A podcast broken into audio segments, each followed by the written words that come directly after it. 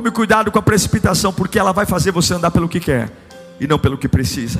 A Sara tem ideia, ela deita com a minha escrava. Talvez seja assim que Deus quer. Por quê? Porque ela queria ter um filho, ela tinha pressa, essa pressa desgraçada. Agar engravida, veja, uma escrava. Agora tem um ventre, no ventre o filho do chefe, o filho do patrão, é lógico que ela não vai aceitar ser uma, tratada como uma escrava qualquer. É lógico. E aí Sara começa a ter ciúmes, e aí começa uma confusão em casa. É um bate um, outro bate em outro. Por quê? Porque tomou uma decisão precipitada quando Deus já disse que ia fazer. Se Deus disse que vai fazer, meu irmão, ele vai fazer. Ele vai fazer. Acredita no que eu estou pregando aqui. Se Deus disse que vai cuidar, ele vai cuidar. Se Deus disse que vai prover, ele vai prover. Se ele disse que vai proteger, ele vai proteger. Se ele disse que está com você, faça chuva ou sol, Ele vai estar com você, e mesmo que você não sinta, você não veja, Ele vai estar.